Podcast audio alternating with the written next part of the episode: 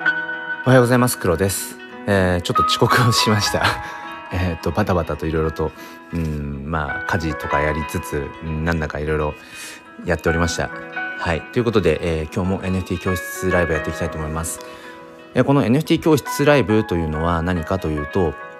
まあ僕ええー、と僕黒がまあ NFT のまあなんて言うんでしょうね。うんコレクターでもありえー、フォトグラファーとして、うん、アーティスト側としても、うん、活動したりだとかあとはピクセルヒーローズ DAO というところで、えー、コアメンバーとして、えー、音声広報をやったりだとか、まあ、僕がこの日々、うん、NFT に触れて感じていること、うん、体験したことっていうのをもとに、うん、NFT って何なんだろうとか、うん、NFT 興味あるんだけれどうん、まず何からどう始めたらいいんだろうかっていうね、えー、もしくは NFT、うん、結構普通に今、えー、楽しんでるけどもっともっと NFT について、えー、深めていきたいなとか、うん、なんか知っていきたいな、うん、NFT について話したいななんて方が集えるような場所を、えー、作っていきたいというそんな、えー、ライブになっています。えー、初めてちょっとこの NFT 教室ライブの、うん、概要を冒頭に思いつきで喋ってみました。あゆいさん、えー、おはようございます。早速というところでありがとうございます。うんえー、その後どうですか？お忙しくされてるのかなと思うんですけどゆいさんあれですよねえっ、と18日ですね。18日に、えっと、ふにゃふにゃライブやるということで合ってますよね。確かね。18日日曜日の5時半から30分程度。ぜひよろしくお願いします。ふにゃふにゃってなんだろうな。今よくよく考えてるまああのー、ラフな感じでね話せたらいいですよね。うん。まあそんな感じで、えっ、ー、と今日はですねまず、まあ、トピックとしてお話をしていこうと思うのはあ、そう、あ、ゆいさん合ってます。ふにゃふにゃします。ふにゃふにゃしましょう。ふにゃふにゃっていうかもうなんか寝起きドスッピンで、もうなんかただぼーっとしてるだけかもしれないですけどね。よろしくお願いします。さあ、そそんなこんなで、えー、今日まず最初に、うん、お話ししようと思うのが、NFT を、どんなタイトルに僕しましたっけ ?NFT をアイコンにするとどうなるの？みたいな感じでしたっけね。はい。そんな話を、えー、していきたいと思います。あの今リアルタイムでね、えっと、聞いてくださっている方はあのこのライブ配信の背景に、うん、当てはめている画像ですね、まあ、ちょっとこれを一瞬でもいいので見ていただけたらと思うんですが昨日もねあのこのスタイフの告知欄の方にちょっと載せた画像なんですけど、えっと、新しく NFT を昨日買ったんですね。で、えーまあ、どんな NFT かというとまあアート NFT ですね。うん、アート NFT。まあいわゆるそのアイコンに使えるような、うん、まあイラストの画像であると。で、えっと、これスーパーノーマルっていう NFT コレクションで、えっと、韓国の有名なアーティストさんイラストレーターさんの、えー、ジプシーさんっていう方が、えー、描かれる、えー、8888種類のさまざまな、まあ、この人人間の、まあ、イラストなんですね。でこれが、えー、NFT っていうのはどういうことっていうと,、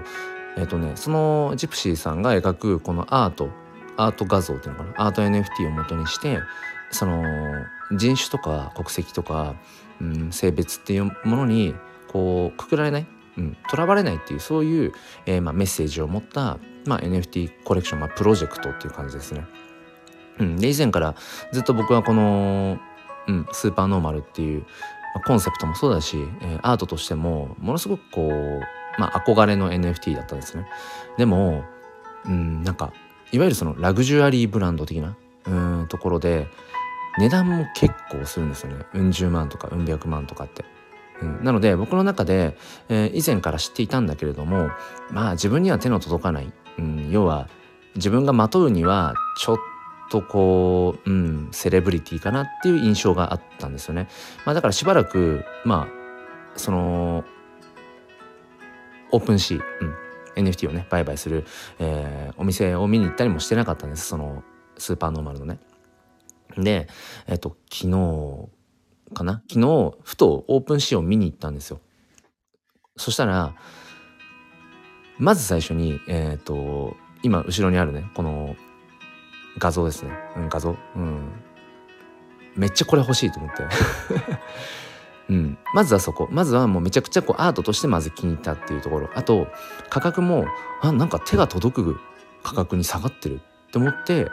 えー、ほぼほぼ迷わず、えー、買いました。えっとね価格はね昨日の時点で、えっと、0.36イーサぐらいなのでえっと今日現在が多分約17万ですよね。1イーサが。だからえっと多分今の市況で言うと67万円ぐらいかな。67万円ぐらいで、えっと、買いました。うん、でなんとびっくりなことにこの彼この彼っていうか10ヶ月前、うん、ですね。だからこのスーパーノーマルというコレクションが、えー、スタートしたのが今年2022年の1月ぐらいなんですよね。だからその1月2月頃頃のこの、えー、価格はいくらだったかっていうと,、えーと、当時のレートとかで言うと150万円。150万ですよ。この画像。今後ろに貼ってあるやつ。150万って新車買える新車1台買えるぞってう。ん。だそれぐらいの世界線の、えーと、NFT コレクションですね。うん。それが、まあ、10ヶ月してうんまあその1イーサのねまあ、要はそのボラティリティ、うん、仮想通貨の価格変動っていうものはもちろんあるし10ヶ月前とかよりも、え、だいぶ仮想通貨の、まあ、暴落、うん、下落になってるので、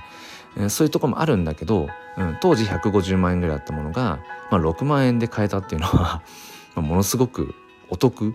ですよね。まあ、お得と取ればいいんだろうなって思いつつどこかでただ NFT っていうのがその価値とともにやっぱ価格ってものが当然伴ってくるのでやっぱりこの10ヶ月間でこのスーパーノーマルってものがまあともすると価値がまあやっぱ下がってきてしまったというふうに捉えられなくもないと。うん、なので一瞬迷ったんですよね。えー、このスーパーノーマルそれぐらい安くなってるんだって。いやでもそんだけ価格が下がってるってことは、うん、コレクションとしてプロジェクトとして、まあ、停滞してるっていう、まあ、意味合いでもあるのかなってふと思ったんですよね。ただなんだろうなこの NFT っていろんな、えーと、要素があのごちゃ混ぜにハイブリッドされてるのでうんじゃあ値段が下がったら下がっていたら本当にその NFT っていうものが価値が減ってるのかってそうとも限らないと、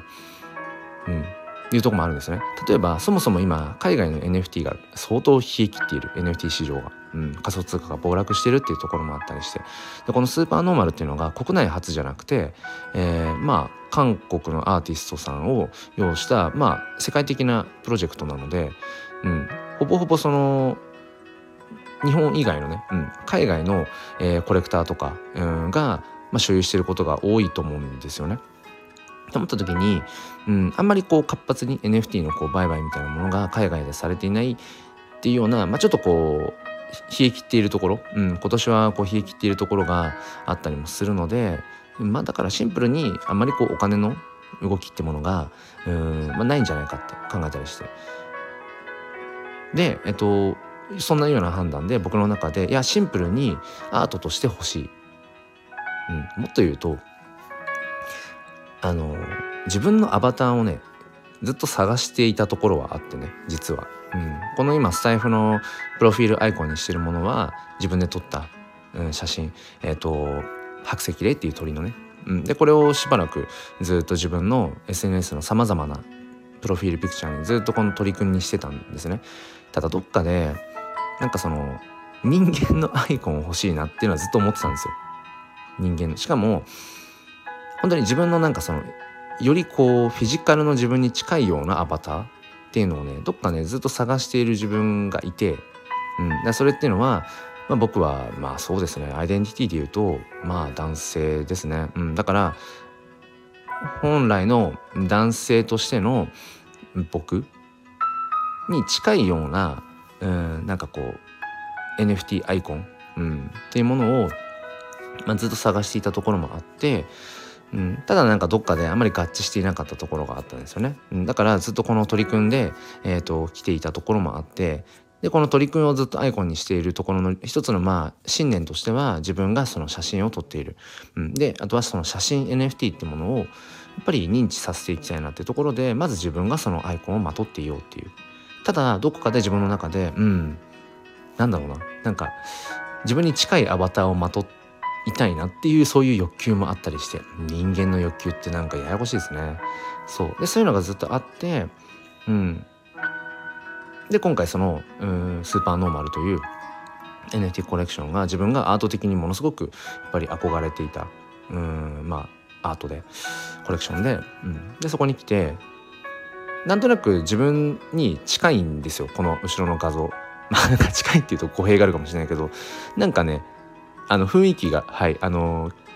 なんか普段着てるようなものとか、うん、なんか髪の感じとかあの、まあ、目の目の色はこんなにあの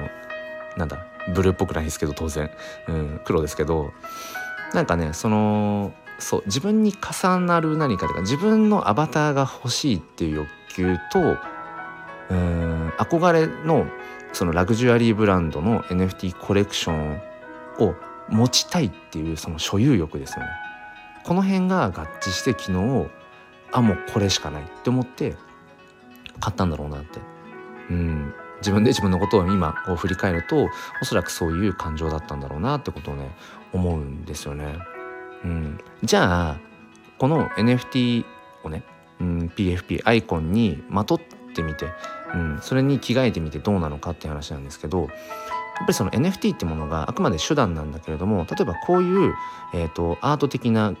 画像の NFT の場合の話をしていきますね。で今回僕が買ったこのスーパーノーマルという、えーと、NFT コレクションっていうのがそのジェネラティブといって、えーと、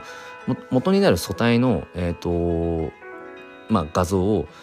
重ね合わせることによって、えー、と複数の似たようなでも、えー、と全く同じものはないっていう、まあ、作り方がジェネラティブっていうんですけどうんそのジェネラティブ系の NFT っていうものを、えー、と持っているとその一番こう分かりやすいその、まあ、用途っていうのかな、うん、それがやっぱりコミュニティへのコミュニティへの参加権になるんですね。うん、でだから当然このスーパーレアあスーパーレアじゃないスーパーノーマルっていうあの NFT を所有していることによってスーパーノーマルのホルダーさんたちのコミュニティの参加権になるんですよね。だから昨日あのスーパーノーマルのこの NFT を買って、えー、そのコミュニティディスコードっていうチャットツールねディスコードのところに入ったんですよね。で NFT を持っていることによって開かれる部屋があるんですよディスコードって。うんあのー、仮想通貨とかね、えーと、NFT を入れておく用のデジタルのお財布 MetaMask ウォレットをそのディスコードにこう接続することによってああなたはちゃんと、えー、このスーパーノーマルの NFT を持ってますねってことがあの確認されて、うん、そうすると,、えーと開かれる部屋があったりとかして。だから NFT ってそういうコミュニティへの参加権コミュニティへのなんかそのパスポートっていう役割も果たすんですよね。技術的にも。うん、で昨日そのスーパーノーマルのディスコードの中に入って「えー、はじめまして」とかっていうようなこう挨拶を日本語のチャットのとこでしたんですよね。えーとまあ、国際的なあれなので日本語と韓国語と英語とかがメインで部屋が分かれていて。で日本語の部屋のところで「はじめまして」とかって言ったらなんか挨拶が結構来てだその時にあスーパーノーマルがこの10ヶ月間でだからその150万円ぐらいだったその NFT が昨日ね自分が6万円でうん、まあ、買えるぐらいまあだいぶ価格は下がっているんだなと。ただコミュニティとしては全然別にその人がいなくなっちゃってるわけじゃないんだなってことを昨日感じて、うん、だからまあその挨拶をしてね。そしたらすごく「ようこそ」みたいな感じであのあスーパーノーマルをね選ぶなんてこうなかなかあのいいっすねみたいな感じで、えっと、ディスコードの中でもこうやっぱり話が盛り上がるしでツイッターの方でも、えー、スーパーノーマルをえっ、となんていうのかな。うん買いましたみたいなツイートをするとしたらなんか本当になんか海外の方の人とかからもそのスーパーノーマルっていう NFT コレクションを持っている人たちがあのおフレンドフレンドとかねなんかあのファミリーだとか言ってなんかこんな感じそういう感じでなんかこうコメントを飛ばしてくれたりだとかっていうだからこの何て言うかなジェネジェネラティブのこの NFT コレクションを持っているっていう、うん、事実だけで何て言うのかなその仲間仲間というか一気にそのつながれるっていうのかな、うん、そういったところがこの NFT 特にそのジェネラティブですよね。うん似たようなでもちょっと違う。いろんな種類があって、うん、でそこにこうコミュニティみたいなものが、えー、ある。そういう NFT を買うとでしかもそういったアイコンにしたりするとああなたもこのコレクション好きなんだねと。ってことはこのコレクションが目指しているコンセプト。今回のスーパーノーマルで言うと、えー、性別とか人種とかうん、なんかその国籍とかそういうものにとらわれないっていうそういううん価値観哲学に共感してるんだねってことがその NFT NFT そのアート NFT をアイコンにしておくことによってうん、なんかそれがこう意思表示になるっていう、うん、だからまさにその価値観をまとう、まあ、デジタルファッションって言われたりする、まあ、ゆえんなんですよね。っていうことを昨日ね改めて感じましたね。だから、うん、やっぱコミュニティへの参加権っていうところの意味合いがやっぱり強いんだなっていうのね思いますね。いやゆいさん黒さんがより洗練されたイメージになりますね。ちょっとね洗練されすぎてる感じですよね。うん、洗練はされるけど近寄りがたいわけではなく鳥写真より人物イラストの方が親近感湧きそう。うんうんうん。鳥写真より人物イラストの方が親近感湧きそうです。ってことはそうこれねすごくねあのまあ他者評価を気にしてもしょうがないんだけど自分自身はこのスーパーノーマルの、まあ、名前はないですけどうん名前はないけど強いて言うならこのこの子は何ていうナンバリングなんだろう。多分シャープ5000いくつとか多分そういう番号なんでしょうけど。うん。あのそうそう。こっちを SNS SNS のいろんな PFP にするかどうかみたいなことをちょっと今ふと迷っていたりとかして。うん。じゃあゆいさん的にはあの鳥くんの写真よりもこっちの彼の方が親近感が湧きそうって感じですかね。うんまあだからこの辺はねまあ要は自分がまあしたいアイコンにすればいいいんだけど いいんだけど思うんだよね。うん、そうそうでもやっぱりそのいつもね同じずっとアイコン使ってて突然変えたりとかすると結構周りの反応がね変わったりしますよね良くも悪くも。でそこで今ふとちょっと自分が思っているのがこの何て言うのかな NFT をアイコンにするって結構意味合いが強くて、うん、そうそうそう。結構意味合いが強いんですよね。まさぽんさん。スーパーノーマルな日曜日。セブンでコロッケパン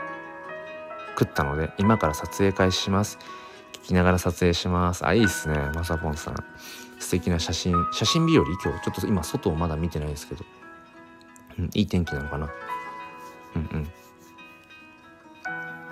そうなんですよね。そうだからなんだっけ。うん。アイコンに NFT をこう使うっていうのがすごくまあ意味合いが強いよっていうのをね今話してきた通りで、うん、だからその NFT っていうものに特にやっぱそのジェネラティブうん複数複数あってあとコミュニティを持っていてっていう NFT コレクションとかを、まあ、買ってアイコンにしたりするとそういうコミュニティへの参加権だったりだとかそのコンセプトへの意思表示につながったりとかするっていうところなんですよね。うん、で今僕がその一クリエイター一 NFT フォトグラファーとして新しく挑戦しているその炎の写真ジェネ、うん、炎の写真ジェネっていうのかな。あのそれはやっぱり今後うんまあ広めていくよりあのまあコミュニティとしての仲間を増やしていくっていうことを考えた時にそのいわゆる NFT コレクションとかプロジェクトの、えー、まあ始めた人、まあ、ファウンダーって言ったりするんですけどファウンダーがその自身の NFT コレクションをアイコンにそのしておくべきかどうか問題っていうのがすごくやっぱあるんですよね。うん、だから僕がその炎の写真でねこう火の鳥の写真を、うん、押し押押していくんだったら自分のコレクションプロジェクトとしてより押していくんだったら自分自身が火の鳥のアイコンにしておくことがまあ必然的ですよね。普通に考えると自分自身が広告塔になるわけだし毎日ツイッタースペースでその自分のね炎の写真ジネの話とかを毎日続けている中で僕自身がやっぱりアイコンが火の鳥になっている方がより自然なわけですよね。ここがねすごくね、あのー、うん、今自分の中で、うん、葛藤というか自己矛盾がね起きているとこだったりするんですよね。うん、ただ僕自身がまあさっきも言った通りうんなんかこう SNS のアイコンとしてこの人間である僕にその男性のね僕になんか近しいより近しいアバター的なうんアイコンが欲しいなとはずっと思っていた。うん、自分の本当の顔をちょっともう晒せなくなってるのでいろいろちょっと活動内容的にね。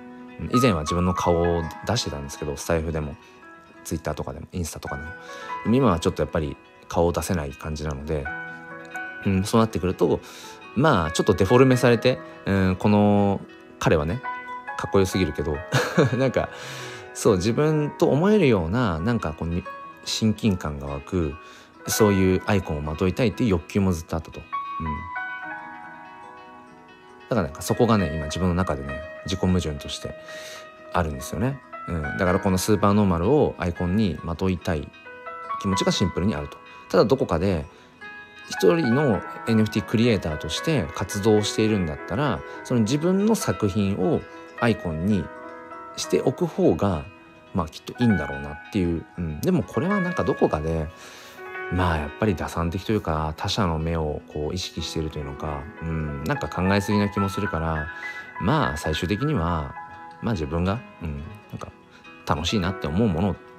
うん、選択していけばいいんだろうしまあともするとまあアイコンをね、うん、その時々で、まあ、変えてもいいんだろうなっていうことをねうん、思ったり。だからこの辺はねその NFT をシンプルにコレクターとして、えー、なんか NFT コレクションのコミュニティの一員としてその NFT を楽しんでいくっていう、うん、側面と一クリエイターとして一アーティストとして自分のなんか理念をこう自分の作品を通して表現していくっていうところがね結構このアイコンは一つしか選べないっていうところに僕はねなんかこう問題がね生まれちゃうんじゃないかななんてことを感じてるんですよね。えっ、ー、と、ゆいさん、今は黒さんを知ってますが、2つを比べると、初めましての人が、鳥アイコンの方が、誰？謎感は強くなりそう。ああ、なるほどね。ありがとうございます。ゆいさんの、あの、感想ものすごく、うん、自分の中で、あの、まあ、参考にっていうか、うん、すごく、あの、貴重な意見をありがとうございます。そうなんですよね。だから、アイコン何にするか問題ってこれはおそらく SNS がねこう全盛を、まあ、もう迎えて久しいですけどうんここってすごく重要ですよね。まああんまり考えない人は考えないのかもしれないですけど僕は結構ね SNS のアイコン何にするかっていうのはまあ相当いつもね悩みますね。あゆいさんもアイコン悩みますか？そう僕はね今このゆいさんの可愛らしいねアイコンがやっぱり印象的だし、うん、で初め初めましての時って当然その初めましての時にに、うん、選んでいるアイコンがその方のほぼほぼの印象になるのでそうそうだからねうんアイコンって重要ですよねそうだから今後この NFT というものがあの何て言うのかなよりうん普及していって一般的になっていったとしてねおそらくやっぱり NFT 画像ね、うん、アート系の NFT をやっぱりそのアイコンにしたいなっていうのは、まあ、自然な流れだと思うんですよね。うん、自然な流れになってくると思うんです。その時にうーんなんだろうなっぱりみんなねその自分のアイデンティティうん、で要はフィジカルのリアルな自分の姿形っていうものとのなんかこのズレというのかなんかねいろんなものをきっと感じると思うんですよね。うん、でこの NFT をアイコンにするっていうのが、まあ、面白いなと思うところが、まあ、のツイッターブルーっていうまだ日本では正式実装されてないんですけどこのツイッターブルーっていう月額のね300円350円ぐらいかなうん、に登録をしていくと、まあ、いくつかあのいろいろとプラスアルファの機能が拡張されるんですけどその中の一つにその NFT を Twitter のアイコンにあの選択するとアイコンが丸じゃなくて六角形になる。六角形になるっていうそういう、まあ、ギミックがあって、うん、それを僕は使ってるんですけどだからよりだからあこのアイコン六角形になってるからこの NFT をちゃんとこの人持ってるんだなってことがまあ他者が見てわかるんですよね。うん。所有してない NFT っていうか何ていうのかなちゃんと NFT を仮想通貨ウォレットと紐付ける接続する必要があるので NFT を持ってない人はその六角形にならないんですよ。うん、勝手にその画像をただコピーしただけコピーして、うん、アイコンに貼り付けようとしても六角形にはならないのでちゃんと NFT を持っているよっていうその、まあ、ブロックチェーンのデータですよね。うん、それをちゃんと、うん、証明するツイッターに接続する必要があるので、うん、この六角形で証明されるっていうところも、まあ、よりそのあちゃんとこの NFT を所有しているんだなってことがまあ一目でわかるので、うん、なんかねそこにやっぱりただの画像じゃないっていう意味合いがねより強くなってくるんですよね。えー、ゆいさんが私は発信から商売につながる SS SNS なので見せ方と使い分けは必要だなって思ってます。うんうんうん。そうなんですよね。発信が商売につながるね SNS だから。そうそうだからその辺がうんだ例えばまあシンプルなのはね2つ SNS の、うん、発信用のアイコンあアカウントを用意しとくってことですよね。一つは、えっと、要はクリエイター側の人クリエイターとか自分が何かこう、え、作品商品ものとかビジネスとかサービスとかっていうのをこう発信していく人であれば一つは、えー、っとそういう、うん、何何こうクリエイター側アーティスト側としてのアカウントでやっぱり自分の、え、作品商品ものサービスってものをちゃんとこう体現しているようなアイコンにしておく。でもう一つはなんかシンプルにそのサービスを受ける側ファンとしてっていうのかな、うん、なんか NFT をこう単純にこうコレクターとして楽しんでる用のアカウントみたいな感じで、まあ、2つ用意すればきっとね解決するんですよ。アイコン2種類使えるから。うん。でもねやっぱりね僕もうん過去にアカウントを本当に使い分けして4つ5つぐらい最大4つぐらいかな。あ5つぐらいかな。Twitter のアイコンを持ったあのアカウントを使い分けてた時期があったんですけどなんかね結局ねそれねアイデンティティがねなんか崩壊していくんですよね。もちろん人間ってねなんかいろんな顔持ってますよね。うんいろんな顔があるしでもどれも本当の自分だと思うんですよ。ただやっぱりねなんだろうな。自分っていう人間はやっぱ一人だしうーんなんかそれをこう分散させていくとなんかどっかでね歪みが生まれるんだよね。うん。そうだね。えー、まさぽんさんとゆいさんがねちょっと乳くり合ってますけども。うん。まさぽんからのゆいぽんの響きかわい。いああでもまさぽんさんあれだ、えー、ツイッターブルーっていつ日本に解放されるんだろう。ねわかんないですね。いつ解放されるんでしょうね。うん。まさぽんさんとゆいさんは相変わらず乳くり合っておりますがいいでしょうはいいいですよ。あのちゃんとねあの NFT 教室のお話は聞いていてくれてるので乳くり合っていても大丈夫です。あしゅうせいさんおはようございます。来た。来ましたよ。今日の、えー、主役の一人が来ましたよ。しゅうせいさん。あの昨日ねその僕が今新しく展開している炎の写真ジェネのね昨日オークションが終わったんです。昨日の夜8時にオークション終了してで今回オークションにかけていたものっていうのが何かっていうと今しゅうせいさんがあのー、アイコンにしてくださっているこれがあの火の鳥なんですけど、うん、今火の鳥が15種類あって、まあ、まさにジェネラティブ的な要素であの、まあ、似たような元元にしてるのは同じようないくつかのえー、炎の写真なんだけどそれをこういろいろ反転させたりとかして火の鳥にこう模しているわけなんですが、えー、とその今15種類しかまだないのでその15種類を自負画像にしてババババババって15体がいっぺんに見れる NFT を1個作ったんですね。うん、でこれはオープンシーンのこの炎の写真ジェネの NFT コレクションのアイコン用にも使ってるんですけどこれただアイコン用に、うん、作った自負画像最初はそうだったんだけどうん、でもこの今ある火の鳥15種類を一つこう一区切りとしての、うん、でこの15体を元にして今後その火の鳥同士を掛け合わせていってこれから火の鳥の NFT が増えていくっていうそういう一応ストーリーにしていて。で今回のこの15種類っていうのは、えー、世代ゼロ、えー、ジェネレーションゼロっていう意味でジェンゼロって位置づけにしようと、まあ、これは後付けの設定なんですけどそれを証明するための大事な NFT なんですね。それを、えー、とこの1週間オークションにかけていてそう。でしゅうせいさんが落札したよっていう。そういう話なんですけどそうしゅうせいさん聞きたかったんですけど今コメントできるかな？走ってるかな？しゅうせいさんあれですか？オークションとかも全然もう参加するようにもう何ていうのかな？クリプトリテラシー上がってるっていう。ごめんなさいね。なんか鼻につく言い方で。もうオークションとかも全然だからえっと W イーサうん、用意して、うん、オークションでねそのビット入れてとかっていうことをもう全然普通にやられてる感じなんですかね。そうしゅうせいさんが最後のね締めあのオークション締め切りのギリギリでギリギリ？ちょっと前にあしゅうせいさんが入札してるって見た時にすっごい嬉しくて、うん、ちょっとその辺もし教えてもらえたら嬉しいです。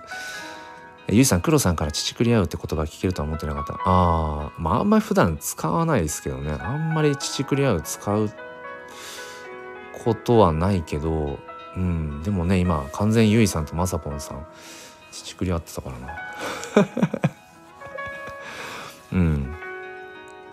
そうまさぽんさんしゅうせいさんだったんですよ。そうそうしゅうせいさんなのうん。ありがとうございますって。いやなんかまさぽんさんがありがとうございますっていうのが嬉しいですね。うん、っていうぐらいやっぱりね今この炎の写真ジェネがなんかコミュニティ感がやっぱあるなっていうところで、うん、あそうだからまさぽんさんにもねごめんなさいね写真撮ってるところ。まさぽんさんにもちょっとね意見を聞きたかったんですけど炎の写真ジェネのファウンダーである僕が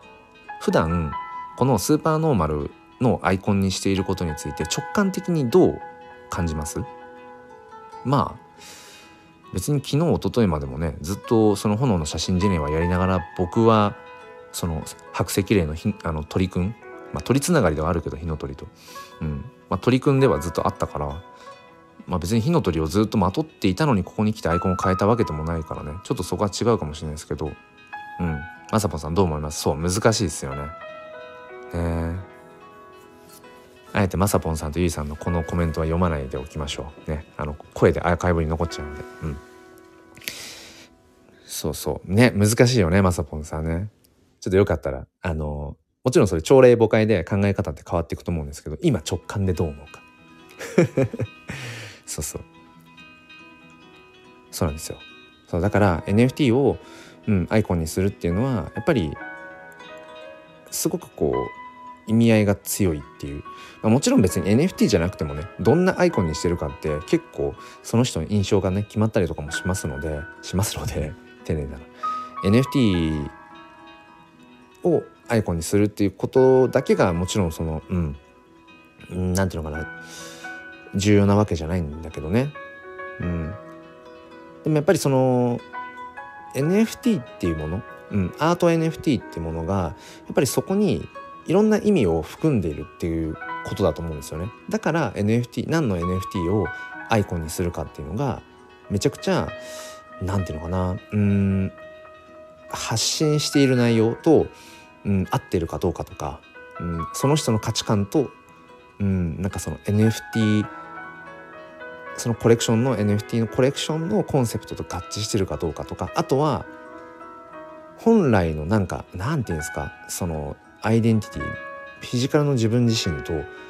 うんどれぐらいその近いのかもしくは乖離してるのかなんかねこの辺っていうのはねやっ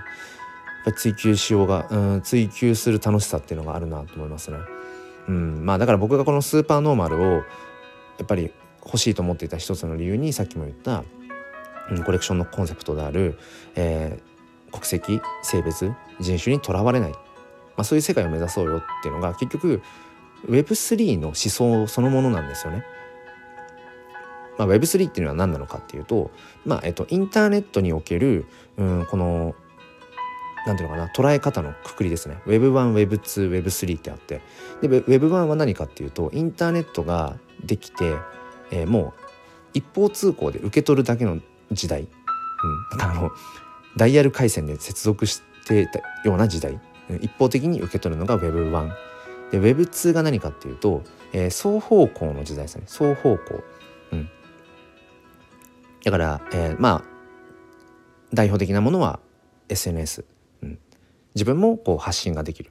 うん、でもちろん受信もできるっていうのが Web2 時代、うん、で Web3 時代は何かっていうと、えー、今度はそれが何て言うのかな、うん、よりあそこにだから双方向なところにプラスうん。なんだっけ？Web3 の今説明がよく分かんなくなっちゃった。あれなんだっけ？Web1 が一方通行でしょ？ちょっと待ってください。ごめんなさい。あの、今なんか、ぶいつもしてた説明が、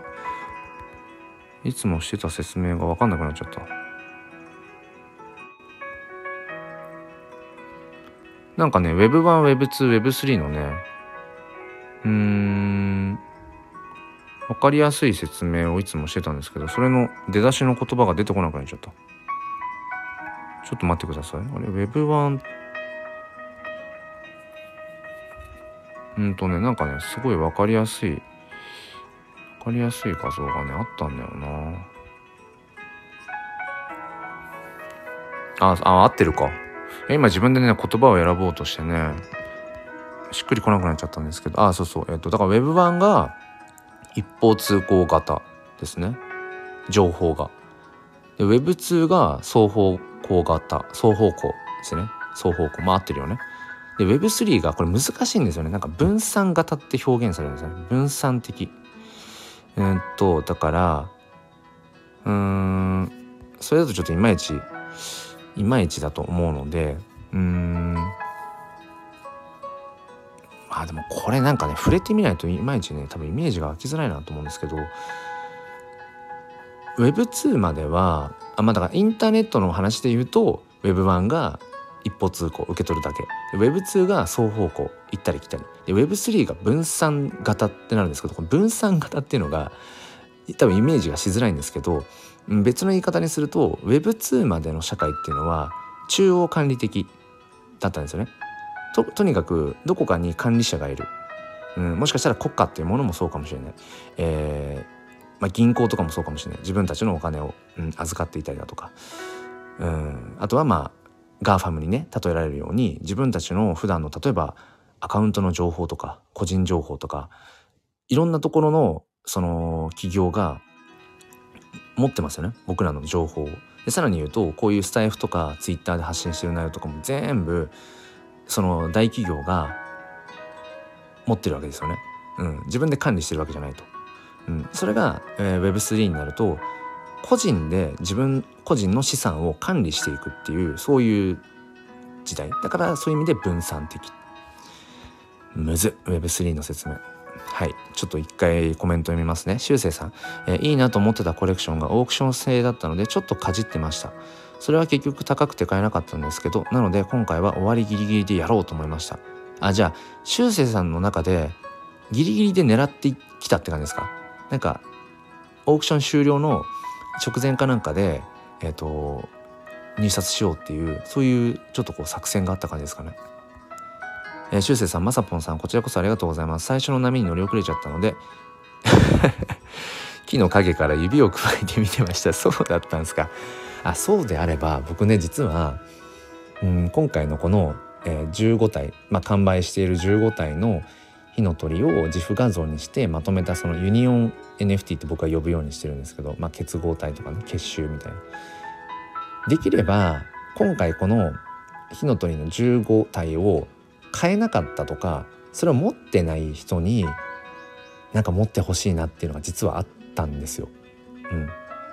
どうせね誰かがね、まあ、落札して、まあ、そもそもオークションに入札があるかどうかそれすらも実験だったけどうん、なんかその最終的に落札した方が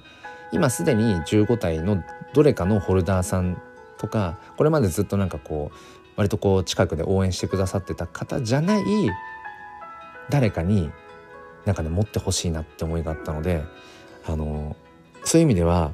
まさに修正さんはドンピシャリなんだと思います。うん、この火の鳥ユニオン NFT のねフェニックスジェンゼロを、うん、その所有するっていう意味合いでいくとものすごくね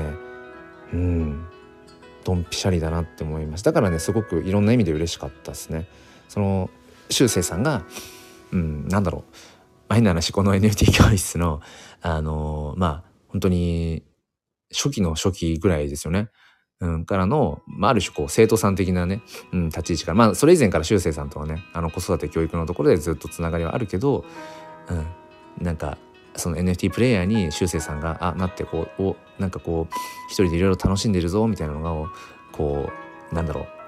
あの卒業生をね見守る先生みたいな感じで、えー、結構それを嬉しく思っていて、うん、でそんなしゅうせいさんがそうそうそうあの落札をしてるっていうのがすごくね、うん、嬉しかったし今ねそのちょっとこの波に乗り遅れたけどちょっと見てはいたんだよねっていうそうそうそんなしゅうせいさんがねうん、持ってくださってるっていうのがすごく僕は嬉しいですよね。うんえー、まさぽんさん、しゅうせいさん、ファウンダーになり変わり、御礼申し上げます。もう完全にもう、あれですね。あのー、何でしたっけ？モデレーターとかありますよね。あの、ディスコードのね。うん、コレクションの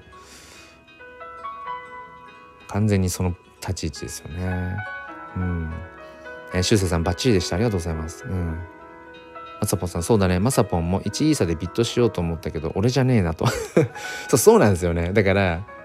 あの今回ねごめんなさいねちょっと僕のコレクションの話になっちゃってて。まあただ NFT 教室としてまあある種マーケティングとかクリエイターとして活動していく上でのまあなんか参考になればっていう感じで聞いていただければと思うんですけど今回この1週間オークションにかけましたちょっと長いかなとも思ったんですよね。間延びするかなって。あんま長いと。ただなんで1週間の期間にしたかというと毎日 Twitter スペースでこの炎の写真ジェネの話まあそれだけじゃなくて最近はねトピック的に毎回何かこうワンテーマえー、スペースの中で話すようにはしてるんですけど毎日この炎の写真ジェネ炎の写真ジェネってこう言い続ける呪文のように。うん。でオークションやってるよオークションやってるよ。でこのオークションやってる NFT って何なの？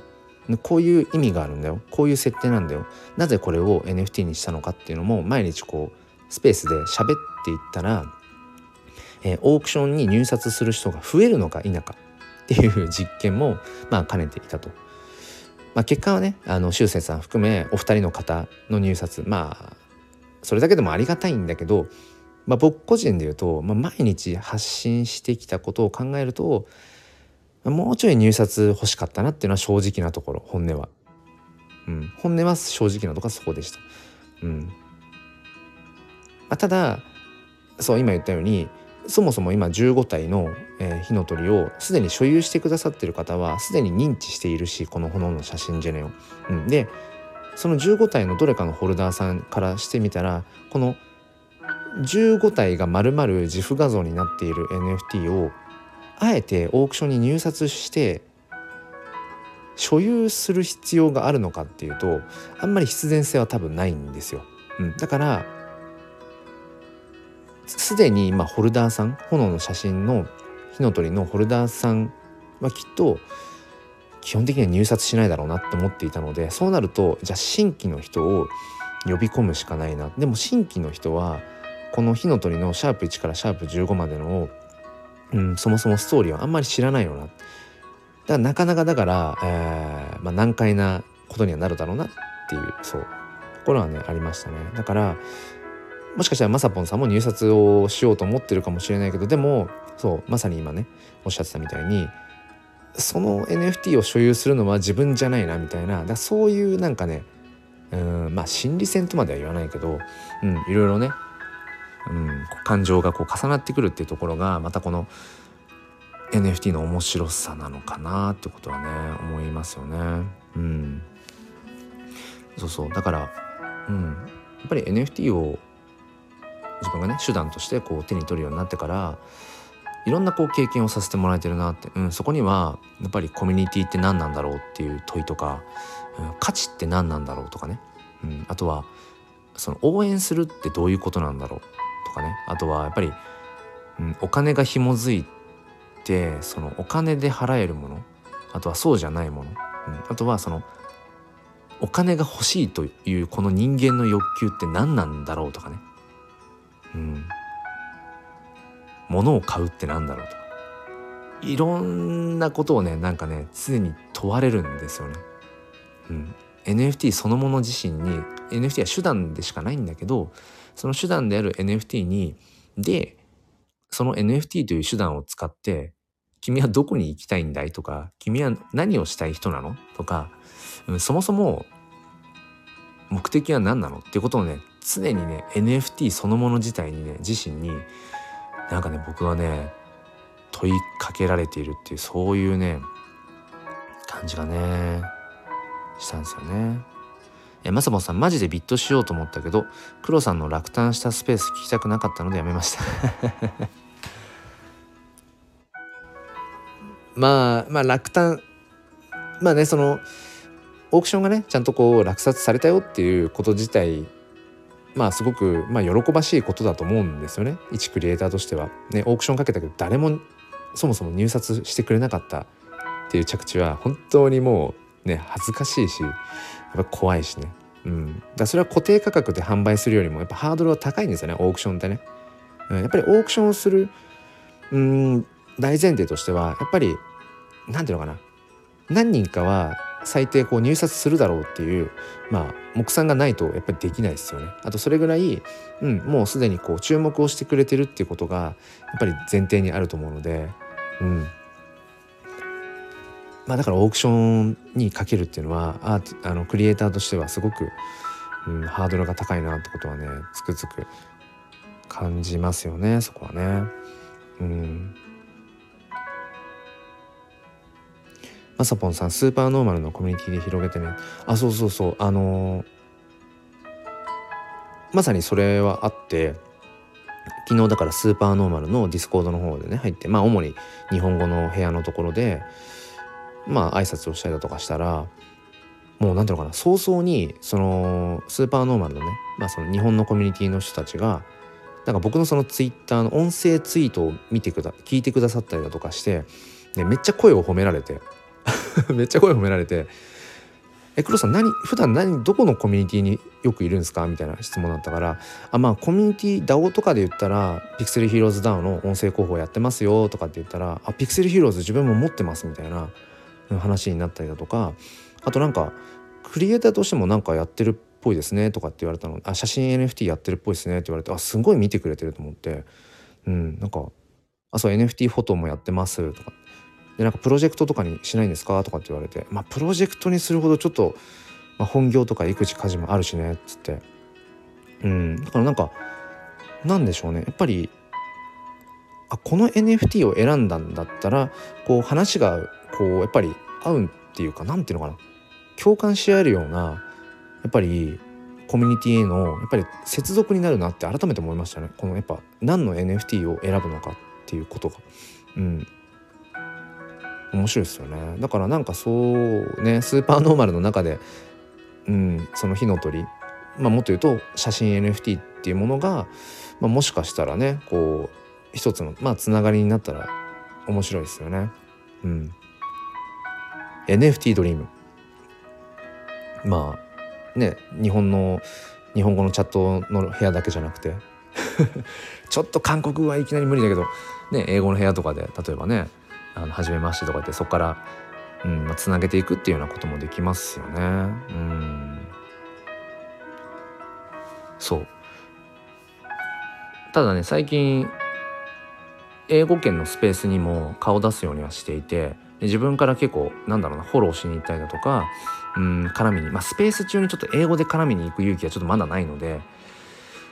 ちょっとね英語ね喋る練習しようかなとか最近思い始めたりとかして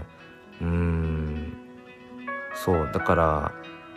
そう炎のね火の鳥のアイコンをまとっていったりだとかスーパーノーマルで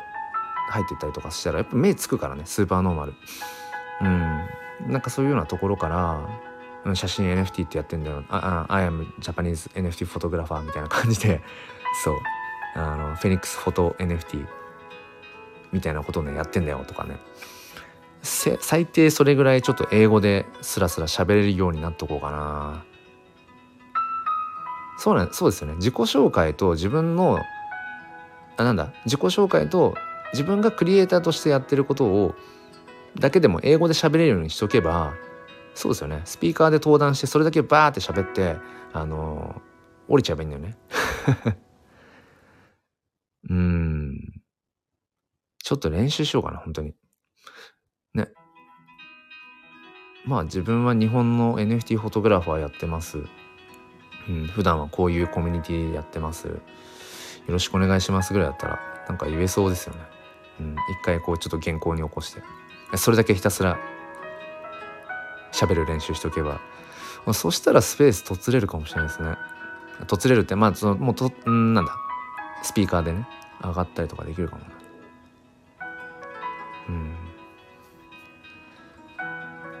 まさぽんさんやっぱり英語圏に受けると思ってます。あ炎の写真ジェネがね。うん。そうそうあのなんかオープンシーでフェニフェニックスフォトで検索したらね3件ぐらい出てきたんですよね。まあ、あとプラスアルファ僕のそのコレクションの偽物も含めてね。偽コレクションもあるけど1個、まあ、誰かがねでもねどこの暇人か分かんないですけどこの炎の写真ジェネをこのコピペしてわざわざオープンシーでミントしてる人がいるっていうのは まあなんか笑っちゃうけどどこに暇人だよって思いながらでもなんか一クリエイターとしては嬉しいですよね。うん、だってなんかその要は他の誰かがそれをね偽物のやつを買って自分がこう儲けられるかもっていうそういうところからやるわけだから偽コレクションをわざわざ作るってだからもしかしたらこのコレクションこううん売れるかもって思って作ってくれてるのかもしれないって思えばまあ嬉しいっちゃ嬉しいですよね。うん。まさぽさんディープ L に喋らせれば僕それやったことないんですけどやったことないんですよそれ。やったことないんだけどそれってディープ L の、まあ、AI の声になる感じですよね。AI の声になって代わりに喋る感じですよね、まあ、だったらちょっと想定される会話の英語だけとかでもちょっと練習しとこうかなだったら。うん。もうねほんと今回スーパーノーマルをまあ買ってうん。スーパーノーマルのコミュニティにこう参加し始めてからちょっとやっぱ思い始めてるのはうん。そうね。英語でもちょっと喋れるようになりたいなっていう欲求が今、うん、生まれ始めてますね なんかね。うん。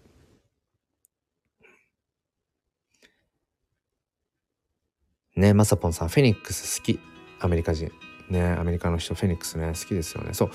ェニックスっていう名前でオープンシーで探してみてもいくつか出てくるんですよね。そのドット絵のフェニックスとか。あの本当に同じように写真でフェニックスみたいなものを表現しようとしてたりだとか。あとはもうそもそもなんかデジタルアートでフェニックスっぽいのとかね。いろいろありますけど。まあでもね結構そんな中でもぶっちぎりでかっこいいと思うんですけどね。この炎の写真ジェネの。火の鳥は。やっぱりなんだろうそれは、まあ、あるちょっと加工はしてるとはいえ反転させてたりとかしているとはいえもともと本物の炎の写真だからなんだろうな。うんそこにこうリアル感っていうかうん、まあ、万物のものにしか描けないようなこのシルエットっていうか何て言うんです色味っていうかなんだろうね、うん、それを使っているのでもうかっこいいとは思うんだけどね。うん。まさぽんさん、えー、女性の声ディープエルがね自分で喋った方がいいね。アイアムイケーボ。うん。そうですね。まあまあそんな感じですね。どんな感じっていうとこですけど。そうまさぽんさんそうなんですよね。本物本物の炎だからまあそれをこうなんだろう。多重録音させて今後もね多重録音させてちょっといろいろ増やしていこうとは思いつつ。うんまあでもだからもともとの炎の本来の炎の写真の炎の形とはちょっとこう変わっていく部分も今後あるかもしれないけど素材素材としては本物の写本物の炎の写真ををね素材にしているからなんですよね。そうだからまさぽんさんさっきの答えはどうですか？炎の写真ジェネのファウンダーが火の鳥のアイコンにしていないもしくはしていない時間帯とかがあるっていうのはそれはどうなのかっていうところですよね。うん。どうなのか問題。ちょっとまさぽんさんがね答えを考えてる間ちょっとすいません。水分補給をします。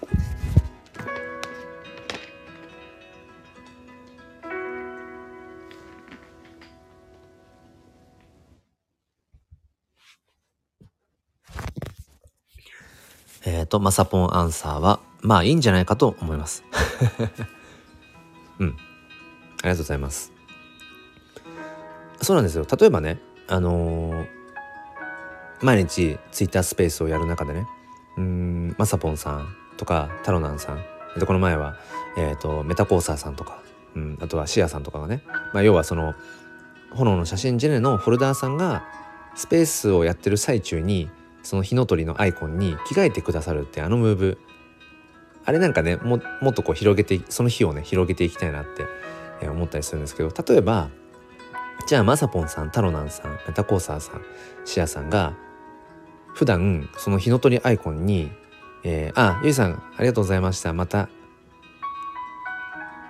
また。ぜひぜひ。来週の日曜日、えふにゃふにゃライブでねまた是非よろしくお願いします。うん。その炎の写真ジェネのホルダーさんが普段じゃあアイコンに火の鳥をしていないからって言って何ていうのかなそこにえなんでアイコンにしてないのみたいな風には思わないし、うん、まあ NFT って結構そういうのありますよね。えーと、手に入れたってあと時にやっぱりそれを周りに知らせたいから結構すぐにアイコンにしたりしてでもその後しばらくするともともとデフォルトで使ってるアイコンに戻したりとかってまあ割と普通にあるじゃないですか。うん、だからねあのまさぽんさんも太郎なんさんもうんね火の鳥完売しましたっていう後にまあ、しばらくねその火の鳥にしてくださってたけど、まあ、ずっとそのままアイコンそのまんまいくはずはないよねっていう、うん、ことはねね、思ったりとかしてね。うん。いたけどただなんかそういうなんかある種コミュニティ的な場でそのコミュニティを象徴するようなその要はアイコンになんかみんなちょっと着替えて参加するみたいなのって、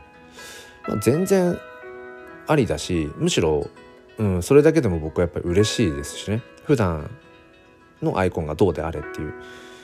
そう考えていくとそうなんですよ。うん。まさぽんさんがね、コメントで言ってくれてるみたいに、まあ縛られると疲れちゃうよねっていう。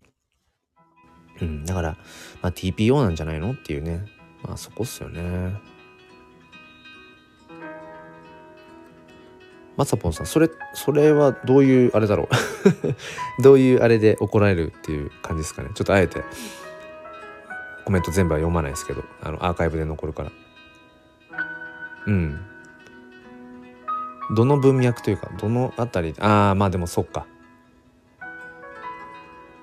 僕が NFT フォトグラファーとして一アーティスト一アーティストとして自分の作品をなんだろう届けていくっていうことを考えるんだったらやっぱり自分のアイコンプロフィールピクチャー PFP は自分がやっぱり今作っているアートとしての火の鳥を、うん、アイコンにすべきだってことですよね。うん。まさぼんさんもっと主張そうですね。うん、確かにね。うん、うん。まあ僕の中でもうその方のね まあその方はなんかもう割と消え去っちゃってるので、うん、なんかやっぱりあの時はねいろいろと自分の違った価値観みたいなところにこう揺さぶられめちゃくちゃ揺さぶられたところはあったんですけど結局でも今こうして NFT 教室ライブを続けていたりだとか、まあ、やっぱりなんか揺れても自分の中の自分の中にある自分だけの軸って絶対やっぱり変わらないなっていうのは思うので、うん、まあまあ気にはしてないですけどね。そうそうそう。まあまさぽさんそう。オッケーオッケー。冗談冗談でね。まあだからただ今はなんかねその自分の中で、うん、めちゃくちゃこのまあ自分のアバターよりアバターっぽい今までで一番アバターっぽいこのスーパーノーマルをしかもなんかラグジュアリーブランド憧れの NFT を手に入れられたっていうそのコレクター側の高揚感みたいなものも今あったりとかするから多分今その火の鳥を常にまとっていた方がいいのかそれともスペースの時だけでもいいのか、えー、海外勢のスペースに嫁る時は火の鳥にまとった方がいいのかとかなんかいろんな打算を今考えちゃってるけど多分この辺りって自然淘汰されていくのでそれこそねうん、自然にこう着地していくと思うのでまあ今どのアイコンをあのまとってたいかっていうまあそれでいいのかなっていう、うん、ただまあこれだけは最後にねお伝えしておくと、うん。まあ、変わらず炎の写真ジェネっていうのをどう展開させていこうかとかね、うん。まあ、ただまあだからそれは、えーと、相変わらずやっていくってところはまあ変わらない、まあ、言わずもがなですけどね、うん、まあただねやっぱりちょっと思うのはうんあまり偏りすぎてこればっかりってなっちゃうのも、まあ、危険は危険だなって思ったりもします。うんやっぱりこの2週間近く炎の写真ジェネのことばかり考えて炎の写真ジェネのことをどう拡散していくかどう広げていくかってもうそのことばっかり夢に出てくるぐらいね、うん、夢の中で二次流通が発生したっていう夢を見て朝起きてああ夢かって